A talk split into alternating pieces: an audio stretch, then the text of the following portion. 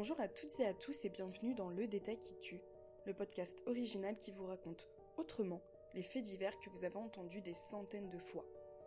La petite histoire dans la grande, le faux pas d'un tueur en série ou encore le dernier mot d'un condamné à mort, bref, le détail qui tue.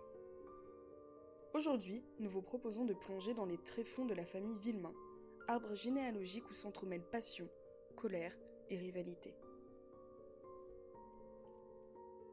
16 octobre 1984. Un jour tristement célèbre pour être celui où le corps de Grégory Villemain, alors âgé de 4 ans, est retrouvé dans la rivière de la Vologne.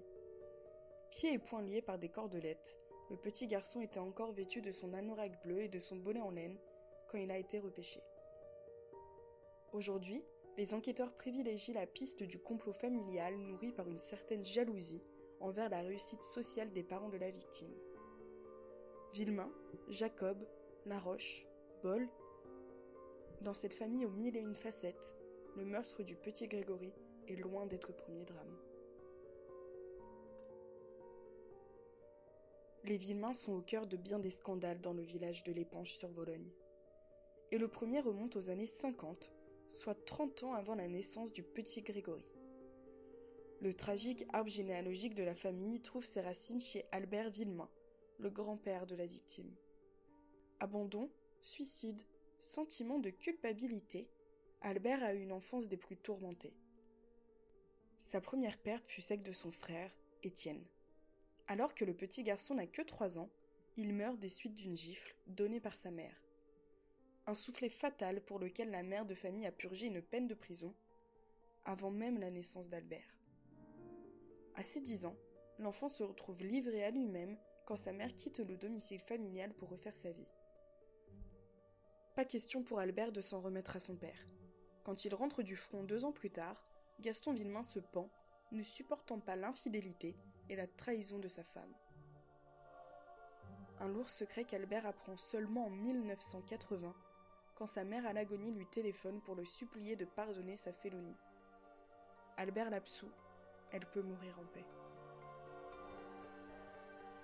Le jeune homme croit enfin au bonheur quand il rencontre Monique Jacob à la manufacture. Elle a deux ans de moins que lui, et sa famille aussi est émaillée par le scandale. Sa sœur, Louisette, aurait un enfant issu de l'inceste paternel. Avec Monique, Albert entrevoit la possibilité de construire la famille qu'il n'a jamais eue. Elle comprend sa douleur, embrasse ses cicatrices et est la seule à connaître les moindres détails de son enfance volée. Le couple se marie en 1953 et ensemble, ils ont six enfants. Jacques, dit Jackie, Michel, Jacqueline, Jean-Marie, Gilbert et enfin Lionel. Seulement voilà, la jeunesse de Monique fait l'objet de bien des rumeurs dans la région. On l'a dit séductrice, volage ou encore gourmande. Les commentaires sur les mœurs légères de la jeune femme sont légion. Dans sa famille, on fulmine à l'idée qu'elle ait pu tomber enceinte hors mariage, et plus encore lorsque l'un des amants de Monique fait une révélation scandaleuse pour l'époque. Il serait le père biologique de son aîné, Jackie. Né non seulement hors mariage mais aussi d'une relation adultère, Jackie est le vilain petit canard de la famille Villemain.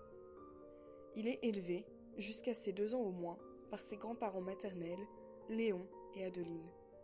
Si ses parents affirment travailler trop pour s'occuper de leur enfant, Jackie grandit en entendant une toute autre version de l'histoire. Et à la maison, son père Albert se montre très souvent violent.